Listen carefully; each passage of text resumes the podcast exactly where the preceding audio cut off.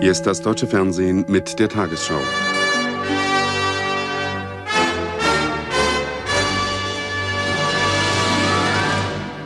Guten Abend, meine Damen und Herren.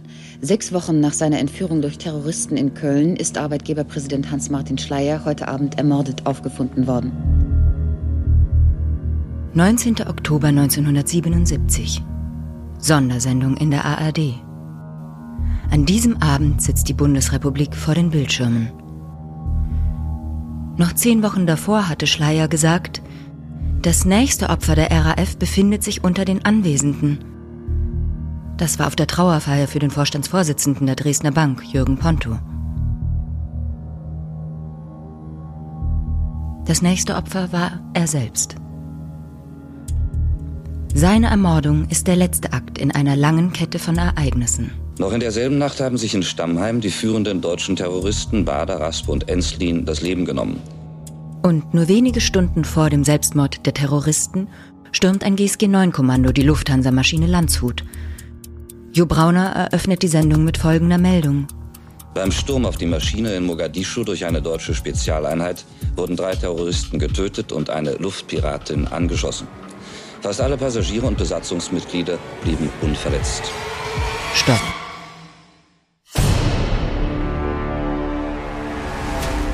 Wie hängt das alles zusammen? Wer war die RAF? Warum wird ein Mensch zum Attentäter? Und wie muss eigentlich jemand beschaffen sein, der sein Leben einsetzt, um im Namen eines vermeintlich höheren Ziels das Leben eines oder gar vieler auszulöschen? Ich mache mich auf die Suche nach Antworten. Ich bin Nina Friederike Gnädig und das ist der Weltpodcast Attentäter – Folge 2, Teil 1. Gudrun Enslin und die RAF. In den nächsten Wochen werde ich viele Menschen treffen, von Freiburg bis Hamburg, von Düsseldorf bis Berlin. Ich werde ordnerweise Prozessprotokolle aus dem Landesarchiv Baden-Württemberg sichten und sogar Tonaufnahmen von den Terroristen hören. Die Antworten werden sich wie Puzzleteile zu einem Bild zusammensetzen. Was ist in diesem sogenannten deutschen Herbst dem Herbst 1977, eigentlich passiert? In der Nachkriegsgeschichte der Bundesrepublik hat es ja keine Situation gegeben, also jetzt vor Corona, wo das Land so im Bann einer ganz bestimmten Entwicklung gestanden hat. Das ist Stefan Aust, Herausgeber der Welt und Autor des Standardwerks über die RAF, der Bader-Meinhof-Komplex. Als Journalist für das linke Monatsmagazin Konkret hatte er Kontakt zur Szene. Sie können bei der Geschichte der RAF wie im Brennglas die Entwicklung von politischen äh, Geschichten und politischen Ideen beobachten. Damals war ich noch gar nicht geboren.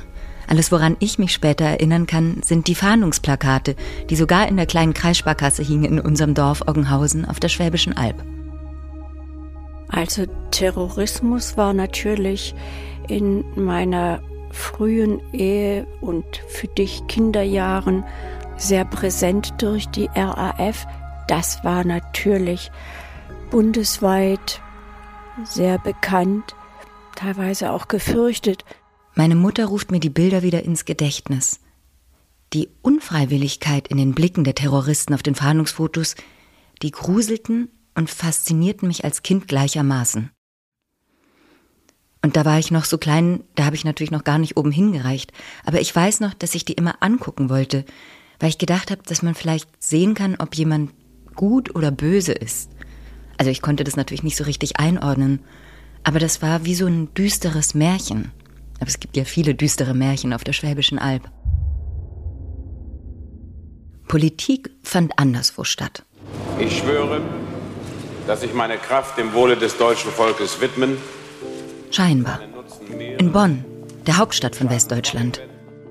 Heute weiß ich, eine der Haupttäterinnen der RAF verbrachte ihre Kindheit ganz in der Nähe von meinem Heimatdorf. Es ist ja, wenn Sie so wollen, die Geschichte einer ganzen Generation oder eines großen Teiles einer ganzen Generation, bei der sehr viele Leute aus ganz ähnlichen, sagen wir, politischen Einschätzungen oder, oder Gefühlslagen gekommen sind, Ähm, und manche wurden Lehrer und manche wurden Terrorist. Da ist es wieder. Warum wird jemand Terrorist? Was waren das für Gefühlslagen in diesem deutschen Herbst, in dem so viel geschehen ist? Ich möchte mir einen Überblick verschaffen. Meine erste Station ist Berlin. Dort treffe ich den Weltjournalisten und Historiker Sven Felix Kellerhoff. Das Jahr 1977 ist der Höhepunkt der Auseinandersetzung zwischen RAF und Rechtsstaat. In diesem Jahr geht es darum, die in Stammheim inhaftierten Gefangenen, vor allem Bader Enslin, Raspe, freizupressen. Zu Ostern kommt es zum Anschlag auf Generalbundesanwalt Siegfried Buback. Er und seine beiden Begleiter werden ermordet. Im Sommer gibt es den ersten Versuch, eine hochrangige Person aus der Wirtschaft zu entführen, nämlich den damals einflussreichsten Banker Jürgen Ponto. Als der sich wehrt, wird auch er erschossen. Und nach dem 30. Juli 1977 ist klar, dass die Bundesregierung wartet auf den nächsten großen Schlag.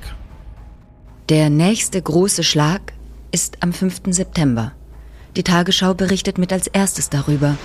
Am Abend ist auf den Vorsitzenden der Bundesvereinigung der deutschen Arbeitgeberverbände, Hans-Martin Schleyer, in Köln ein Attentat verübt worden. Vier Polizeibeamte, die zu seinem Begleitkommando gehörten, wurden getötet. Die Entführung beginnt als Verkehrsunfall. Am späten Nachmittag fährt ein gelber Mercedes rückwärts aus einer Einfahrt. Schleiers Fahrer muss hart bremsen. Das Begleitfahrzeug fährt hinten auf und schiebt den Wagen des Arbeitgeberpräsidenten auf den Mercedes das Sperrfahrzeug der RAF. In einem blauen Kinderwagen haben die Terroristen ihre Waffen versteckt. Mindestens 119 Mal schießen die Täter auf Schleiers Personenschützer. Der 62-Jährige wird verschleppt. Zwei Tage später schicken die Entführer ein Videoband. Es ist jung, was ich hoffe, sich entschließt, auf die Bedingungen einzugehen, damit für meine Freilassung einzutreten. Dieses Bild kennen wir noch heute. Schleier vor dem Logo der RAF, vor sich ein Schild. 6.9.1977, Gefangener der RAF. Das Bild meines Vaters. Ähm, und ich muss sagen, das ist das, was ich nie habe ändern können, weil es mich immer sehr umgetrieben hat, dass wenn man über den Herbst und über das, was geschehen ist, es immer illustriert hat mit diesem Bild. Lass dieses Bild weg. Ne? Es, es ist es ist sozusagen eine, eine immerwährende Verhöhnung des Opfers. Hans Eberhard Schleier, Sohn des damaligen Arbeitgeberpräsidenten. Ich fahre zu ihm nach München. Bereits Ende Juni war sein Vater vom Bundesministerium des Innern informiert worden, dass er ab sofort zu den Personen gehöre, für die Sicherheitsstufe 1 gelte. Als ehemaliger SS-Hauptsturmführer, nun Teil der Führungsriege der deutschen Wirtschaft, erfüllt Schleier das Feindbild der RAF. Die Ironie des Schicksals, an dem Tag, als er entführt worden ist, hat man in, in mein Elternhaus in Stuttgart überall Panzerglasfenster eingebaut. Eine weitere Vorkehrungsmaßnahme Schleiers war, die Eventualität einer Entführung mit seinem Sohn abzuklären. Wir haben in der Zeit, ich war der Älteste, oft darüber gesprochen. Mein Vater hat gesagt, wenn die es drauf anlegen, dann werden sie mich erwischen. Weißt du, wenn ich entführt werde, dann sollst du wissen, dass ich mein Schicksal in die Hände des Staates lege. Die haben die politische Verantwortung und die müssen letztlich aus übergeordneten Gesichtspunkten entscheiden, was sie für richtig halten. Nun ist es natürlich etwas anderes, wenn man äh, das sozusagen in der Theorie erörtert, als wenn dann tatsächlich so etwas passiert. Und äh, natürlich haben wir als Familie versucht, äh, alles zu tun, um sein Leben zu retten. Hans Eberhard Schleier steht in täglichem Kontakt mit der Regierung und im Konflikt. Denn Bundeskanzler Helmut Schmidt setzt mit Zustimmung aller Parteien auf Härte. Sie wollen sich nicht erpressen lassen.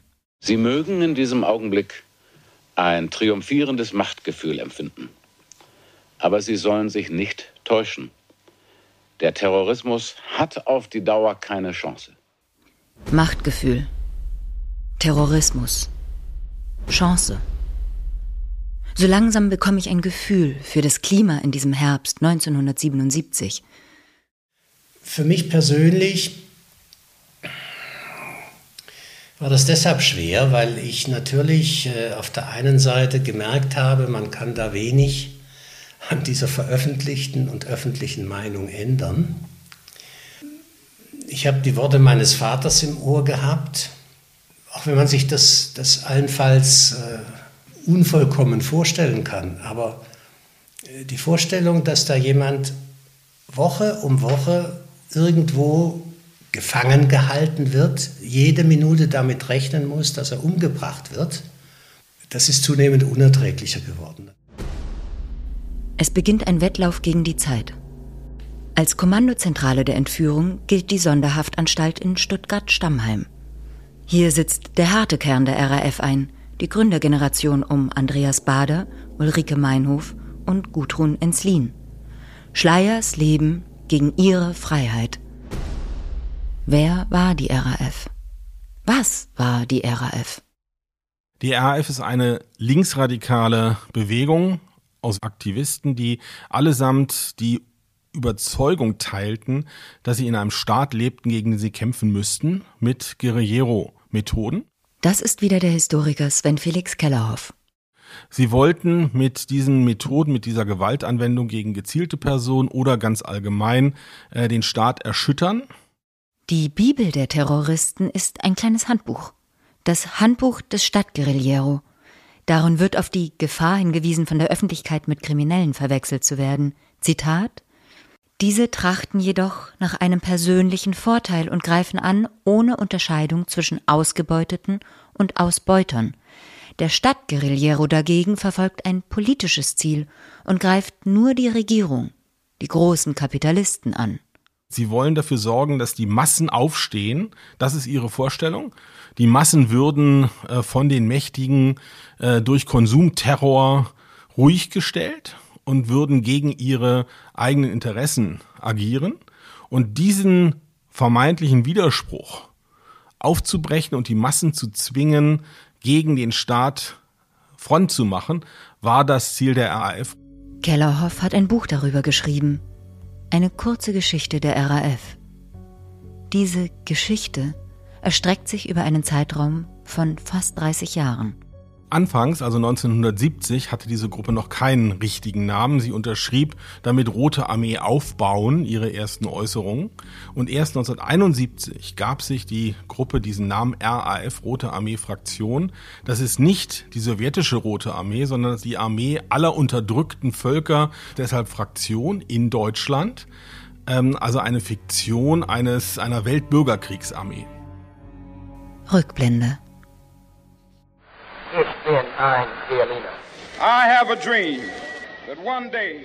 Die BRD blickt nach Amerika. Hippies, Farbfernsehen, Minirock, Antibabypille, freie Liebe. In den 60ern befindet sich die Bundesrepublik Deutschland im Aufbruch. Einerseits. Andererseits, wie hier in einem Beitrag des RBB, Gammler, was sind das eigentlich für Menschen? Genau beantworten kann diese Frage wohl niemand, nicht einmal Sie selbst. Eins aber weiß man, Sie sind nicht gerade eine Zierde. Du solltest dich schämen, so in, die Öffentlichkeit rumzu, in der Öffentlichkeit rumzulaufen. Dass die Polizei da nichts sagt, das ist ja unverständlich. Die gehören ins Arbeitshaus, beziehungsweise mit Knüppeln hier runterjagen. Bei Adolf hat sowas nicht gegeben. Nach wie vor werden viele hochrangige Ämter von Personen mit Nazi-Vergangenheit bekleidet. Allein drei der Bundespräsidenten nach 45 sind ehemalige NSDAP-Mitglieder und nun Repräsentanten der Demokratie. Der Journalist Stefan Aust? Die meisten Sachen werden doch verdrängt. Wir müssen nur an die Geschichte des Zweiten Weltkrieges denken. Ich meine, die Leute sind aus dem Krieg gekommen und dann haben sie ihre Knarre weggeworfen und haben ein neues Leben angefangen und am liebsten gar nicht darüber gesprochen. Diese 68er-Generation in Deutschland hatte etwas sehr Spezifisches, nämlich sich mit der Vergangenheit der Eltern- und Großelterngeneration das erste Mal auseinanderzusetzen. Die jungen Menschen dieser Zeit sind oft noch unter Hitler geboren und wachsen nun mit dem Schweigen der Eltern auf. An den Universitäten brodelt es. Viele Studenten politisieren sich. Sie fordern ein Ende des Vietnamkriegs. Außerdem wollen sie zeitgemäße Lerninhalte, Chancengleichheit und den Austausch von Lehrkräften mit NS-Vergangenheit. Ihr Wortführer heißt Rudi Dutschke. Echte Provokationen werden überhaupt nicht wahrgenommen. Darum sind die Provokationen unerlässliche Voraussetzung für die Öffentlichkeitsarbeit. Außerdem schüren die von der Großen Koalition erlassenen Notstandsgesetze Angst. Gesetze, die der Regierung erlauben, im Kriegsfall die Grundrechte gravierend einzuschränken. Protestmärsche und Aktionen sind die Folge. Macht kaputt, was euch kaputt macht.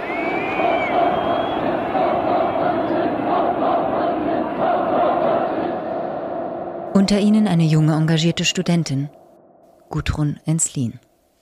Die Schriftstellerin und Philosophin Dr. Ingeborg Gleichauf hat eine Biografie über die Terroristin geschrieben. Poesie und Gewalt.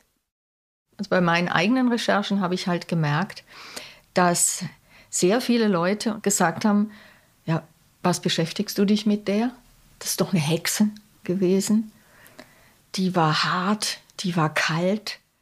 Dass Gudrun Enslin ein Studium gemacht hat, dass sie eine Doktorarbeit fast fertiggestellt hat, dass sie Lehrerin werden wollte, das alles, das hat keinen interessiert, das wusste überhaupt niemand.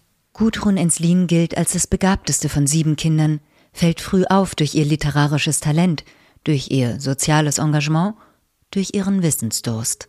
Ja, wäre eigentlich eine tolle Journalistin geworden. Aber stattdessen geht Gudrun Enslin in den Untergrund und wird zu einer RAF-Führungsfigur.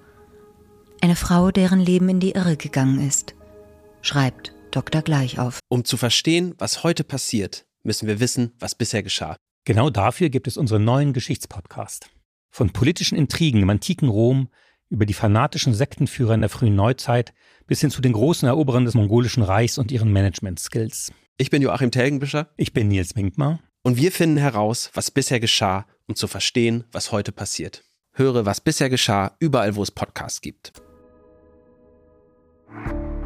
Am Anfang erscheint mir Gudrun Enslins Weg sehr nachvollziehbar. Also sowohl vom Geist als auch vom Herz her habe ich das Gefühl, ich begegne da in ihrer Kindheit, in ihrer Jugend, ja sogar in ihrem Aufbruch einer ganz vielseitig begabten, lebenshungrigen, lebensfrohen Frau.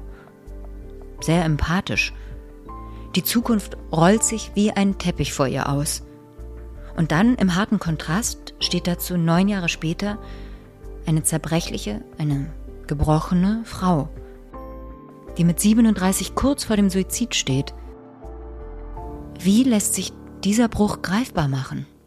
Also diese Brüche, die, die gibt es immer dann, wenn, wenn Menschen, glaube ich, aus einem Zusammenhang in einen anderen ja, rüberspringen oder da raustreten und plötzlich man den alten Menschen nicht mehr erkennt so ist es, ist es ja bei ihr gewesen. Man hat sie nicht mehr erkannt. Diese Gudrun, wenn die auch im, im Stamm, beim Stammheimprozess redet, erkenne ich sie nicht wieder. Ich denke, wer redet da? Ja, was, ist, was ist das jetzt Seltsames? Wie konnte das passieren? Warum wird jemand zum Attentäter? Ich frage Frau Dr. Nala Saime. Sie ist forensische Psychiaterin und hat letztes Jahr ein Buch veröffentlicht mit dem Titel Grausame Frauen. Extremistische Ideologien tun im Wesentlichen zwei Dinge oder eigentlich drei Dinge. Sie vereinfachen Sachverhalte, nämlich schwarz und weiß, gut und böse. Wobei äh, diejenigen, die sich einer extremistischen Ideologie anschließen, natürlich immer auf der Seite der Guten sind und das Böse vernichten müssen, um zu einem großen ganzen Guten zu kommen. Also das ist gewissermaßen ein radikaler Ansatz, der aber den Schönheitsfehler hat, dass er narzisstische Prinzipien benutzt, nämlich äh, anderen Menschen, anderen Seinsformen, anderen Lebensentwürfen das Recht auf ein solches Leben abzusprechen. Ich beginne zu recherchieren. Über Wochen führe ich unzählige Telefonate, schreibe Mails, durchstöbere Archive. Doch je mehr ich mich Gudrun Enslin nähern will, umso mehr stoße ich auf verschlossene Türen und Münder. Ein halbes Jahrhundert später. Warum? Überhaupt ist es schwierig, jemanden aus Enslins Umfeld zu finden, der bereit ist, sich zu äußern. Ihre Eltern sind tot, viele ihrer Geschwister auch, und die, die noch leben, schweigen. Auch die Faktenlage zu Gudrun Enslins Kindheit ist ausgesprochen dürftig. Ich stehe vor Rätseln.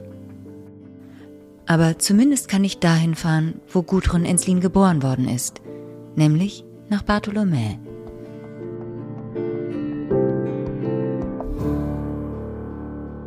Bartholomä oder wie die Leute von hier sagen, Bartholomä, ist ein kleines schwäbisches Dorf. Das liegt tatsächlich 20 Kilometer entfernt von dem Dorf, in dem ich aufgewachsen bin. Und nennt sich das Dorf am Rande des Himmels. Und ich finde, das trifft es ganz gut, weil es liegt in einem Naturparadies in der Nähe vom Wehental am Rande des Albtraufs. Die Pfarrkirche St. Bartholomäus und die Bartholomäuskirche liegen hier in Sichtweite. Eine katholisch, eine evangelisch. Und in letzterer war Vater Enslin Pfarrer. 650 Jahre alt ist diese Kirche, mittlerweile. Es gibt einen malerischen Marktplatz drumherum, die typisch schwarzköpfigen Schafe hier auf der Ostalb. Bartholomä hat heute gut 2000 Einwohner und es ist wirklich eine Idylle. Eine Idylle, an der die Jahrhunderte vorbeistreifen, so scheint es zumindest. Aber ja, so muss das hier schon ausgesehen haben, als Gudrun Enslin hier geboren worden ist, vor über 80 Jahren. Am 15. August 1940, mitten im Krieg. Und zwar als viertes von sieben Geschwistern. Und das war ja damals gar nicht unüblich, also auf dem Land sowieso nicht. Und in einer Pfarrersfamilie natürlich erst recht nicht. Aber dass die Gründung der RAF, ja, dass selbst die Geschehnisse des deutschen Herbstes mittlerweile fast zwei Generationen zurückliegen, das wird mir ehrlich gesagt gerade erst hier an diesem Ort mit der scheinbar angehaltenen Zeit bewusst. Ich bin, ich bin richtig gehend erschrocken darüber. Weil so nah und aktuell erscheint mir diese Zeit doch immer noch. Entschuldigung, dürfte ich euch kurz was fragen? Äh, ach so, nee, nee, vielleicht nicht unbedingt. Ich wollte euch nur fragen, was ihr mit dem Namen Gudrun Enslin verbindet. Oh Gott, nee, nee. vielleicht nicht. Gar nichts. Keine Ahnung.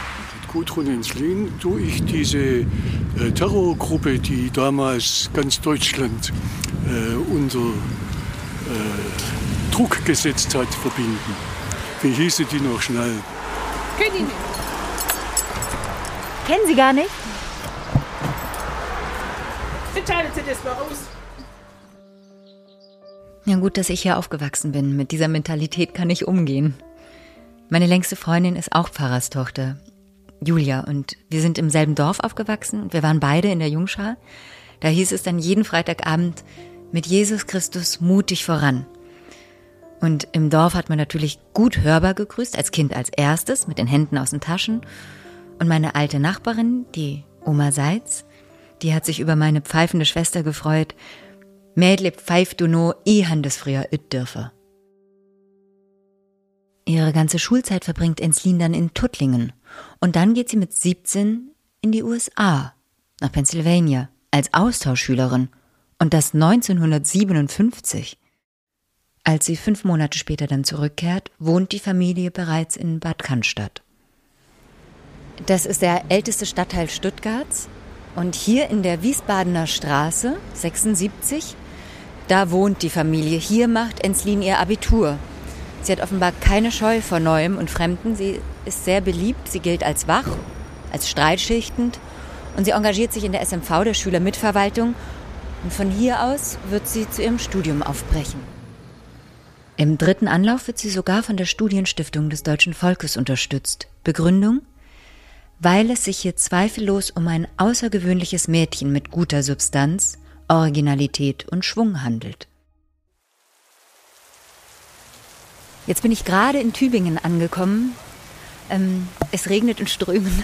Ich bin schon komplett durchnässt. Ich stehe hier an diesem Mäuerchen am Neckar und normalerweise sitzen alle Studenten hier, also muss auch Gudrun Enslin hier gesessen und Eis gegessen haben. Heute bin ich die Einzige, auch ohne Eis. Und hier in Tübingen beginnt eigentlich der Aufbruch in das eigene Leben von Gudrun Enslin. Denn sie hat hier begonnen zu studieren.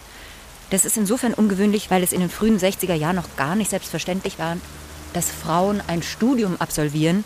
Denn damals war noch das oberste Gebot, zu heiraten, Kinder zu bekommen und den Haushalt zu führen. Wir befinden uns, wie gesagt, in den 60ern. Damals war die Hälfte aller Frauen mit 23 bereits verheiratet. Auch Enslin verlobt sich mit Bernhard Vesper, Sohn des Nazidichters Will Vesper. Später bekommt sie mit ihm einen Sohn. Sie ist fasziniert von Vespers Suche nach dem richtigen Leben, von seinem literarischen Wissen und seinem unangepassten Verhalten. Sie leidet zwar unter seiner Definition von freier Liebe, gründet mit ihm dennoch ein gemeinsames Leben und einen Verlag. Wie lässt sich diese Bürgerlichkeit mit ihrem Freiheitshunger verbinden? Vorsitzender bedeutet die Bildung einer freien Stadt, dass die Staatsgrenze am Brandenburger Tor errichtet wird? Niemand hat die Absicht, eine Mauer zu errichten. Als Gudrun Enslin nach Berlin zieht, steht die Mauer seit drei Jahren. Nach einer kleinen schwäbischen Provinzstadt kam ich nach Berlin. Mit Gepäck und ohne Wohnung. Mit Vorstellungen von Berlin als der Stadt, die nach dem Mai 1945 ein endlos rauchender Schutthaufen war und durch deren Mitte eine der sichtbarsten Grenzen zwischen zwei Ländern und einem Volk gezogen war. Das schreibt Enslin 1964 an die Studienstiftung. Sie hat keine Erfahrung mit dem Leben in einer Großstadt. Berlin ist eine gigantische Herausforderung für eine junge Frau, die bisher einigermaßen behütet aufgewachsen war, aber keine Begabung zum Wegschauen hat. So beschreibt es Dr. Ingeborg Gleichauf. Und das ist ja wirklich ein Sprung. Also aus, ähm, aus Tübingen dann nach Berlin zu gehen, da, da ist das Wesentliche passiert. Damals war, war Berlin das Zentrum. Und das war ein Sprung und dann in die Radikalisierung hinein. Unsere Aktionen werden, müssen geeignet sein zur Aufklärung, zum Protest und zum Widerstand.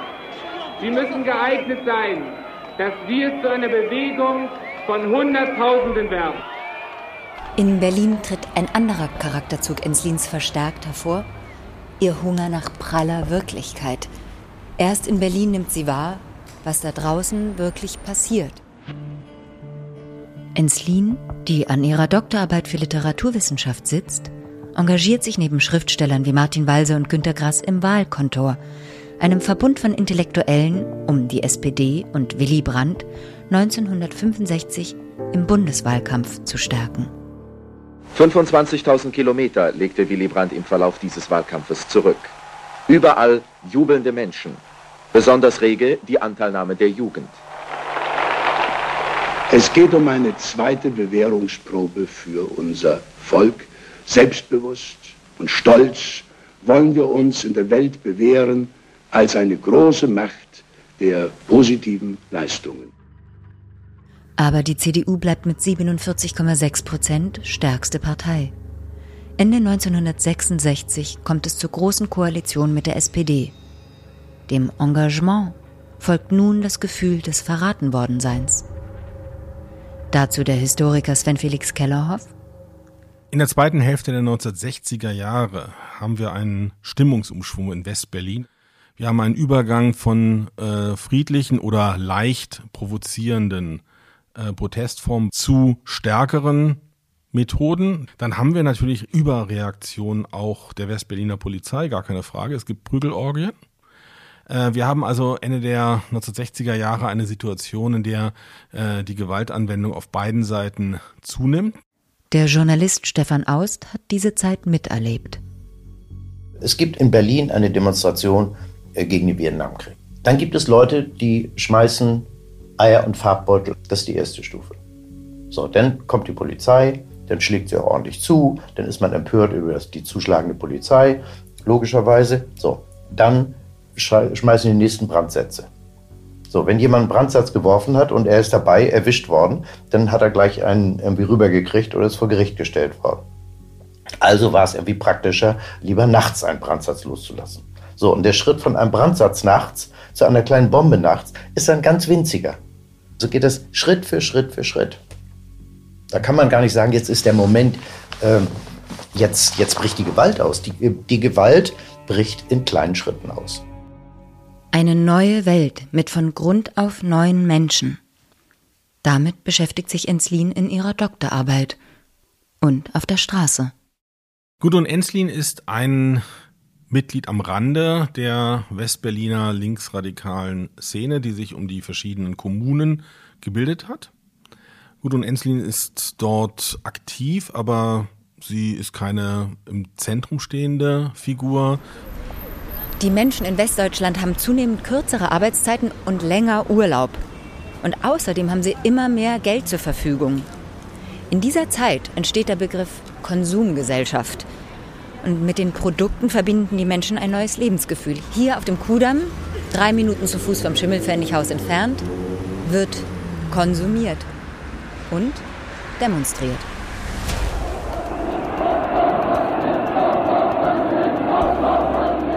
Und dann kommt der 2. Juni 1967.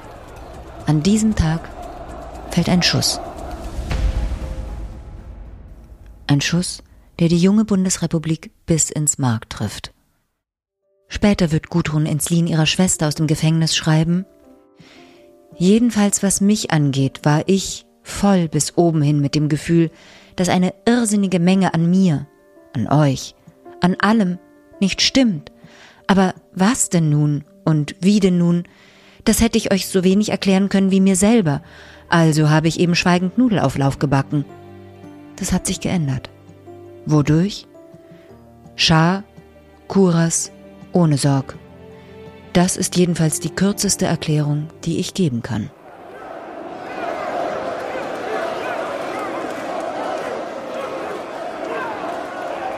Die Studentin hat gerade ihren Sohn geboren.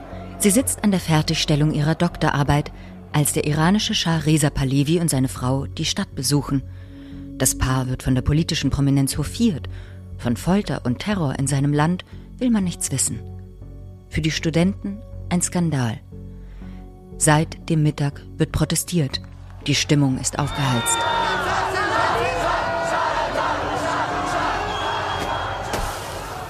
Als der Schah am Abend Mozarts Zauberflöte besucht, setzen sich die Demonstrationen vor der Deutschen Oper fort. Dann kommen die Bilder, die wir bis heute kennen. Gewalt gebiert Gewalt. Welche Seite damit beginnt, darüber gehen die Berichte auseinander. Fakt ist, die Situation eskaliert. Binnen kürzester Zeit. Daraufhin werden die Studenten von der Polizei eingekeilt. Kommando Knüppel frei. Polizeipräsident Dünsing nennt es die Leberwursttaktik. Zitat: In die Mitte hineinstechen und nach beiden Seiten rausdrücken. Panik bricht aus.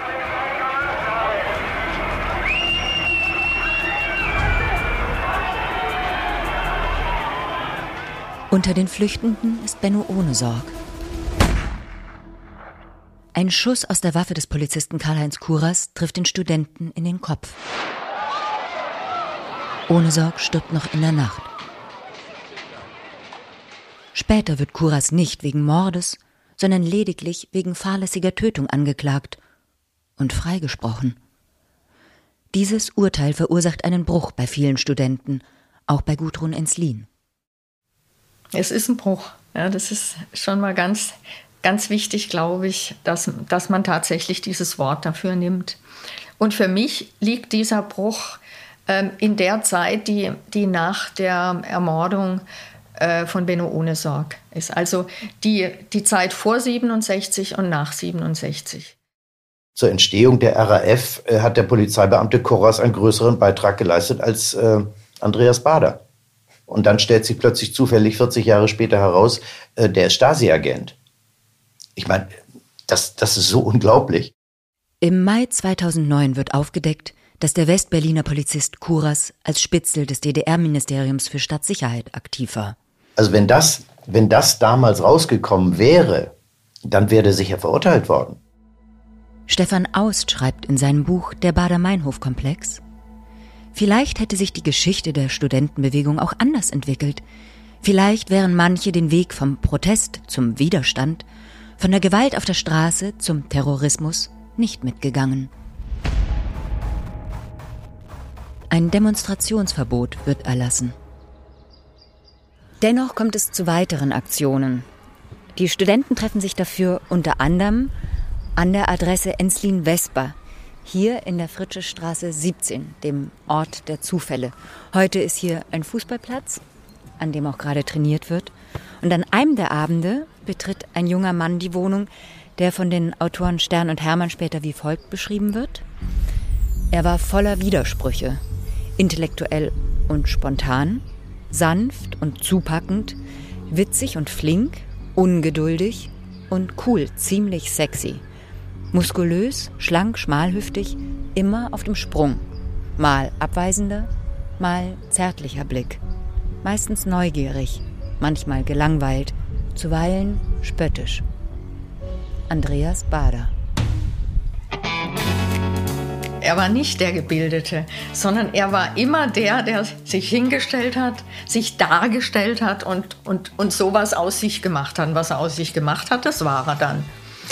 Und sie hatte die Neigung tatsächlich auch.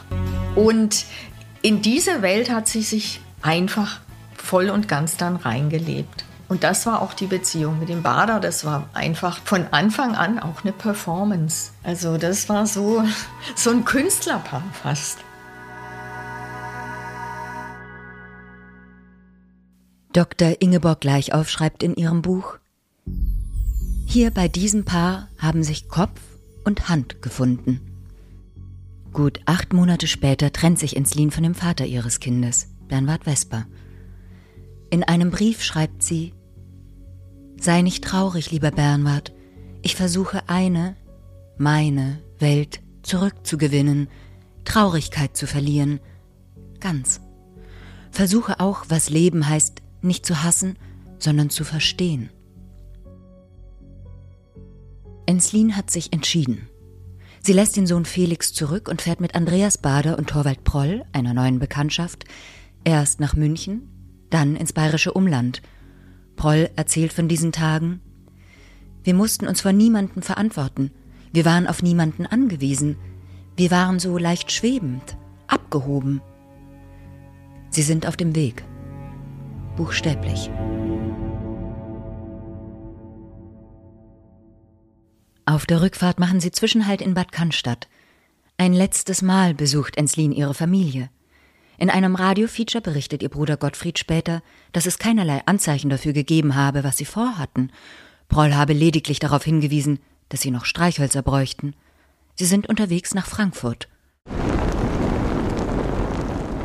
In zwei Kaufhäusern der Frankfurter Innenstadt brachen in der Nacht zum 3. April dieses Jahres Brände aus. Der Sachschaden wurde mit rund 2 Millionen Mark angegeben.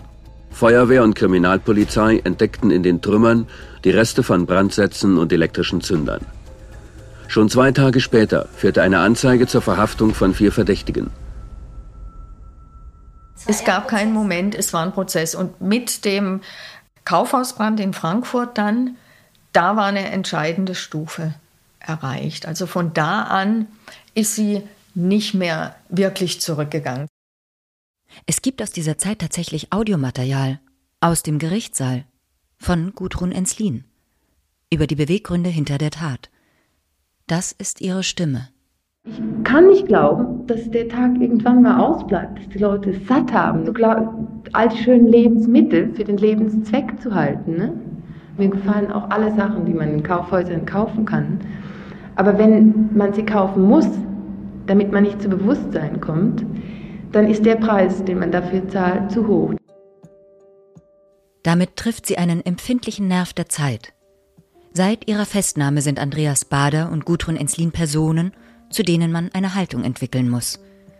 Dazu Gudruns Vater, Pfarrer Enslin, in einem Interview. Was sie anzumahnen hat, mit einem Mittel, das wir alle nicht gutheißen, ist doch dies, dass wir, die eine Generation, die nun erlebt hat, im Namen des Volkes Völkermord, Judenhass, KZ, und die 1945 mit allen ordentlichen Leuten nur der Meinung waren, dass nun nicht Restauration äh, am Platz ist, sondern ein Neuanfang. Und dass eine Hoffnung nach der anderen verschlissen worden ist.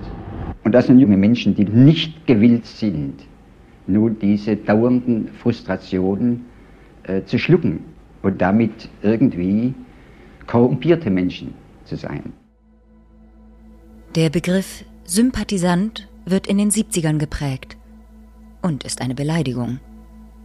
Auf der einen Seite. Auf der anderen, politischen Seite, bedeutet er ein nicht abgeneigt sein, ob heimlich oder direkt, denen gegenüber, die derart kompromisslos die gesellschaftlichen Zustände anprangern. Dazu der Journalist Stefan Aust. Äh, dann gab es natürlich viele Leute, die sich ebenfalls über die Haftbedingungen oder über manche Gesetzesveränderungen irgendwie aufgeregt oder dagegen engagiert haben. Die galten dann auch sehr schnell als Sympathisanten. Aber es gab natürlich auch einen fließenden Übergang. Das gesellschaftliche Klima verhärtet sich. Die Stimmung kippte äh, immer wieder mal in die eine und mal in die andere Richtung. In dem Moment, in dem sie Täter waren, war die Stimmung eher, eher gegen sie. In dem Moment, in dem die Täter zu Opfern wurden, in dem sie im Gefängnis saßen, kippte die Stimmung in die andere Richtung. Nicht? Also es war am Anfang, war so, oh, endlich machen mal Leute was, nicht? Und mal, oh toll, mal eine Bank überfallen, nicht? Und so und nicht die Robin Hood Nummer, nicht? Und das Geld verteilen dann an die Armen, was sie natürlich nie getan haben. Äh, und, und dann, als, als dann die ersten Toten, ähm, so, dann kippt es in eine andere Richtung wieder, nicht? Aber so, so kippte die Stimmung immer wieder. Mal so, mal so. Es gibt eine repräsentative Umfrage. Darin hat das Allensbach-Institut festgestellt, dass jeder zwanzigste Bundesbürger bereit wäre, die Untergründler für eine Nacht zu beherbergen. Und bei der Generation unter 30 hat ein Viertel der Befragten gewisse Sympathien für die Rote Armee-Fraktion. Man hat dann doch erkannt, das ist eine Bewegung, mit der man sich auseinandersetzen muss. Hans Eberhard Schleier war zu dieser Zeit selbst Jurastudent. Äh, was ich nur vermisse, um das auch zu sagen, ihr müsst aufpassen, auch ihr, die ihr klammheimliche Sympathien jetzt gezeigt habt. Denn dieses Argument, dass der Staat in sich so verkrustet ist, dass er nur noch mit Gewalt verändert werden kann, das kann auch eine, eine, eine ganz rechtsextreme Gruppierung für sich in Anspruch nehmen. Die Forensikerin Dr. Nala Saimeh erklärt es mir so. Nun ist es ja bei der RAF so gewesen, dass äh, vor allen Dingen die Sympathisanten und Sympathisantinnen äh, aus einem eher bildungsbürgerlichen Milieu kamen und dass ähm, sicherlich auch die Geschichte ähm, nicht losgelöst zu betrachten ist von der Elterngeneration der RAF, die natürlich auch historisch eine äh, Generation der Belasteten äh, gewesen ist. Aber wenn man sich dann anguckt, äh, wie sich die RAF ideologisch aufstellt, dann muss man sagen, ist das im Grunde das gleiche faschistoide Muster, nur mit einer anderen Farbe angepinselt. Nicht? Nach sieben Monaten gestehen Bader und Enslin die Brandstiftungen. Die Tat, so wie sie geschehen ist, war falsch und war ein Irrtum. Deshalb haben wir deutlich genug gesagt. Aber was die Tat zeigen sollte, war, dass etwas los ist in unserem Staat. Das Urteil lautet drei Jahre Zuchthaus. Dort musste mehr und schwerere Arbeit geleistet werden als in Gefängnissen. Es waren die älteren, schlechter ausgestatteten Anstalten. Außerdem hatte der Zuchtinsasse weniger Rechte, was Lektüre, Besuche und Freizeitaktivitäten anging. In der BRD wurden diese verschärften Haftbedingungen tatsächlich erst 1970 abgeschafft. Die eingelegte Revision setzt Bader und Enslin zunächst auf freien Fuß. Sie wollen unter keinen Umständen nochmal zurück in die Haft. Als das Urteil rechtskräftig wird, tauchen sie unter im September 69. Im März 70 werden Haftbefehle wegen Nichtantritts gegen die beiden erlassen. Jetzt laufe ich die Kufsteiner Straße in Berlin-Schöneberg entlang. In der Nummer 12 hat die bekannte Journalistin Ulrike Meinhof gewohnt mit ihren Zwillingstöchtern und mit ihrem Freund. Meinhof und Enslin haben sich im Gefängnis für ein Interview kennengelernt, das dann allerdings nie veröffentlicht worden ist, weil die Antworten einfach zu brisant waren. Und im Februar 1970 stehen Bader und Enslin dann plötzlich vor dieser Tür und bitten um Unterschlupf. Kurz darauf wird Bader bei einer fingierten Verkehrskontrolle gefasst. Seine Befreiung aus der Strafanstalt Tegel wird oberstes Gebot für die Gruppe. Bader rausholen oder wie Enslin sagt, Baby rausholen, gilt als der Gründungsakt der RAF. Wir sprechen vom entscheidenden 14. Mai 1970. Mit Waffengewalt haben heute mehrere maskierte Männer und Frauen den Frankfurter Kaufhausbrandstifter Andreas Bader aus der Haft befreit und entführt. Eigentlich geht es jetzt erst richtig los. Wie Bader befreit wird, wie es weitergeht mit der RAF und was das mit der Gesellschaft macht. All dem gehe ich in der nächsten Folge nach. Gudrun Enslin und die RAF. Teil 2 gab immer diese Standardfrage, was würdest du tun, wenn Ulrike Meinhof vor der Nacht an der Tür klingelt? Würdest du sie übernachten oder würdest lassen oder würdest du die Polizei anrufen? Ab 1. Mai. Überall, wo es Podcasts gibt. Attentäter ist ein Podcast von Welt. Von Nina Friederike Gnedig und Burkhard Feige. Produziert von den WakeWord Studios in München. Musik Johannes Hirt. Schnitt und Sound Philipp Klauer.